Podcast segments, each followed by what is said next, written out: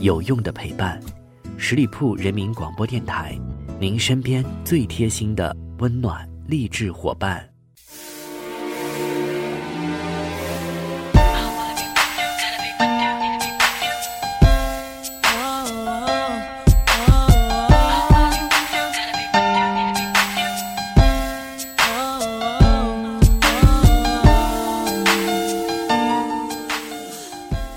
各位亲爱的耳朵们，欢迎你们继续在这个时间段停留到十里铺人民广播电台的精彩节目。现在是出发吧好奇心，我是晶晶。今天的节目当中呢，我们一起来聊一聊电视剧这样一个话题。那在最近这样一段时间呢，我相信很多人都开启了追剧模式。到底是什么样的电视剧才能够引起这样的一个效应？我想不用多说，自然就是红了十五年的宫斗剧题材。虽然说这样的题材多半是老瓶装新酒，但却总是历久弥新。人民群众到底有多爱宫斗剧？从大热的《延禧攻略》到千呼万唤始出来的《如懿传》，还有不停被电视台重播的《甄嬛传》当中，我们就可以找出答案。《延禧攻略》自播放日起，连续二十九天霸榜各大网剧播放排行榜首，微博热搜达到了二百零七次。微博《延禧攻略》的超级话题阅读量达到了六十六点五亿，单日播放量在一周内从五点三亿、五点四亿到六点五亿，连续多次密集性打破了今年全网电视剧以及网剧单日播放的记录。开播满月，爱奇艺播放量突破了七十一亿，豆瓣评分更是达到了七点一分。截止到目前，《延禧攻略》爱奇艺播放量达到了九十七点七亿。不光是在国内，《延禧攻略》在海外新媒体平台上也单集点击量过了百万，创造了今年华语剧的最好成绩。八月二十号，爱奇艺宣布《延禧攻略》再次加更，由原本的每周更新六天十二集，调整到了每周七天的十四集，正式开启了日更模式。同日，《如懿传》在腾讯开播了，两部大剧开启了正面刚的较量。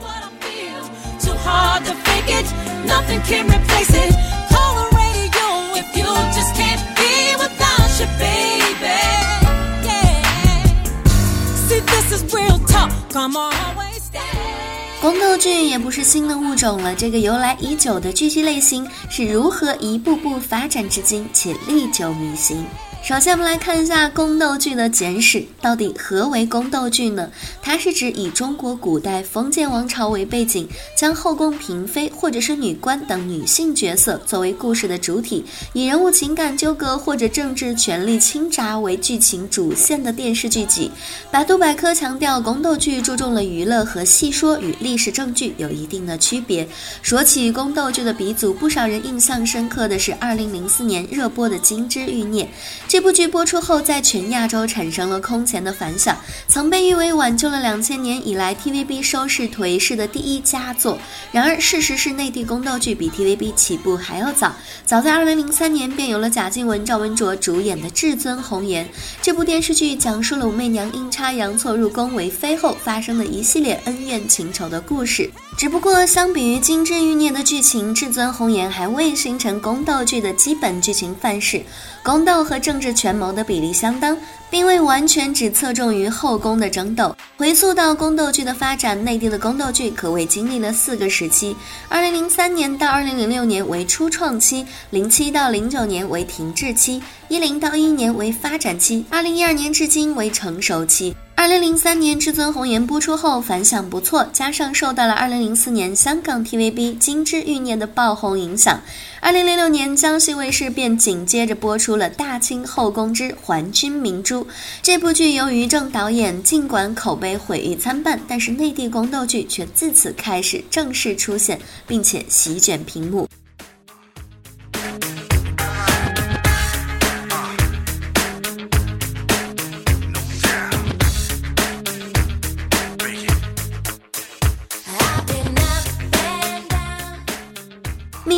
多舛出人意料的是，刚刚起步的内地宫斗剧，在短暂的初创期后，便历经了为时三年的停滞期。根据资料显示，在2007年到2009年期间，内地没有生产一部宫斗剧。究其原因，监管或许是最大的因素。毕竟当时汶川地震、奥运会期间，电视台制作播出的多是古装正剧，如2007年的《贞观长歌》、2008年的《朱元璋》、2009年的《大清帝国》等等的。直到二零零零九年十月，香港 TVB 借台庆之际制作播出的古装大戏《宫心计》再次引发了收视狂潮，内地宫斗剧停滞的局面才被打破。而仅二零一零到二零一一年两年的时间内，内地就生产了六部宫斗剧，其中于正的宫系列、美人系列和林心如工作室的倾世皇妃等均以世俗性的叙事和粉丝文化的影响而大受欢迎。根据二零一年全国卫视电视剧收视率排名表显示。宫平均收视率达到了百分之二点五零，美人心计平均收视率达到了百分之一点三，倾世皇妃平均收视率达到了一点七五。收视率是指在某个时间段收看某个电视节目的目标观众人群占总目标人群的比重。以百分比表示，简而言之，如果观众的总人数是一百人，但只有十个人打开了电视机在看电视，其中有一人正在看你的节目，那么你的收视率就。是百分之一，以此数据类推，当年此类宫斗剧的收视率颇为可观了。二零一一年，郑晓龙导演的《甄嬛传》把内地宫斗剧推向了新的高度。该剧凭借过硬的剧情和流畅的台词，一举囊括了第九届全国十佳电视制片表彰大会优秀电视剧。第三届澳门国际电视节最佳电视剧奖、二零一二年国剧盛典十佳电视剧第一名等诸多奖项。同时，此类剧集也捧红了一批家喻户晓的演员，比如孙俪、林心如、杨幂、刘诗诗等。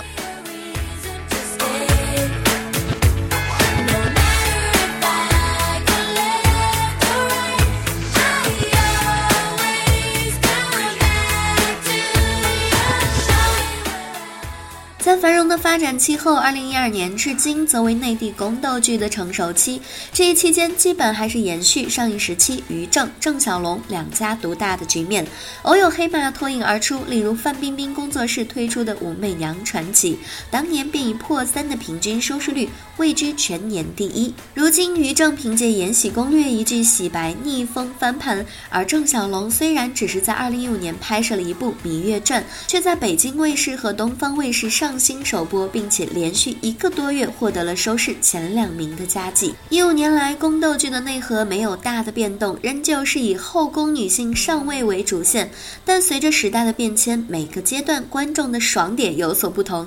最早阶段，人们喜欢人畜无害、善良隐忍的小白兔做女主角，类似琼瑶剧的女主。现在的人们爱的是有个性、腹黑、能反击的女主，简称黑莲花。除了剧情和人物设定外，人们对于腐化。到的视觉要求也在提高。早前港剧能够凭借精致欲孽风靡亚洲，但是不久前的《宫心计二深宫记》却扑街了呢。有网友在知乎分析，制作精良程度输给了内地的剧制，也是一个关键。那么人民群众为什么这么爱看宫斗剧呢？自从八月十二日《延禧攻略》播出以来，社交平台几乎都被这个剧的话题承包了。基于以上观众的反馈，中国企业家记者找到了业内人分析如下。第一，宫斗剧越来越少了。宫斗剧题材自从《甄嬛传》以后就很少有了，所以说《延禧攻略》会格外的备受关注。确实，早在二零一三年六月，广电总局就出台了卫视综合频道电视剧播出调控管理办法，对电视剧播出总量、范围、题材、时机、时段等都做出了限定，就提出了鼓励现实题材的限制古装涉案引进合拍剧，要求古装题材每月和年度播出的总集数。不得超过总数的百分之十五，原则上两部古装剧都不能够接档播出。并且广电总局还在去年年底发出了二零一八年史上最严的限古令，其中明确严禁胡编乱改历史的古装宫斗剧在一线的卫视播出，鼓励历史证据的原创和扶持，严禁恶俗的青春偶像电视剧的传播，爱国主义教育题材剧至少播一到两部，严禁收视率造假，严禁注水电视剧。于是是原定去年十二月二十日在东方卫视和江苏卫视播出的《如懿传》，因为审查和片。长原因延后播出了。有业内相关人士透露，《如懿传》送审失败的次数最少三次之多，最终《如懿传》还是只能放弃网台联动的形式，只在网络平台播出。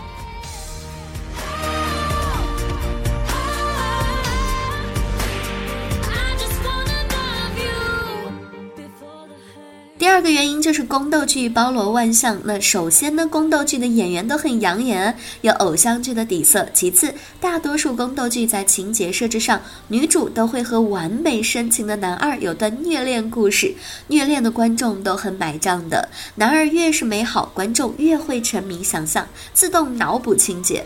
再来，宫斗剧也能够当做职场剧来看，初期女主并不强大的形象会让观众有代入感，后续经历波折后的成长。反击又会让观众看得很燃，最后宫斗剧还能够是政治剧，毕竟在皇家这个大背景下，政治权谋是铁定少不了的。第三个原因就是人性使然，我们的生存环境日益激烈，竞争无所不在。斗这件事情，在工作竞争当中、家庭内部矛盾里，以及朋友圈的攀比下，无处不在。它不是一个褒义词，是我们日常生活的放大版。日常生活里，人们会适可而止的竞争，但是电视剧里的斗会放大这种情绪，某种程度弥补了人们没有赢的遗憾。一半海水，一半火焰。宫斗剧火爆的背后，也有质疑的声音，例如情节与史实不符，女主人设玛丽苏，剧情脱离现实，过于戏剧化等。等等的，然而成也萧何，败也萧何。相比历史证据，需要有一定的历史知识作为观看门槛。宫斗剧低门槛的观剧要求，反而使得老少皆宜，从而迅速渗透到了二三线的城市，引起较大的反响。可题材相似、背景雷同的《延禧攻略》《如懿传》，能够让观众照单全收吗？有的人说可能会先入为主，也有声音表示后来者居上，结果还未可知。但是如果两部剧都大爆，只能说明人民群众是真的爱看宫斗剧了。以上就是今天节目的全部内容了。再次感谢朋友们的认真聆听。如果你对我的节目有什么好的意见建议，欢迎在下方留言。我看到的话呢，也会及时的回复大家。同时，依然要提醒大家，可以关注我们十里铺人民广播电台的微信公众号，每一天都会有精彩的内容分享给大家哦。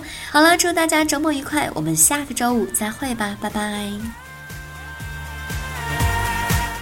本期节目由十里铺人民广播电台制作播出。了解更多的资讯，请关注十里铺人民广播电台的公众微信和新浪、腾讯的官方微博。感谢收听，我们明天再见。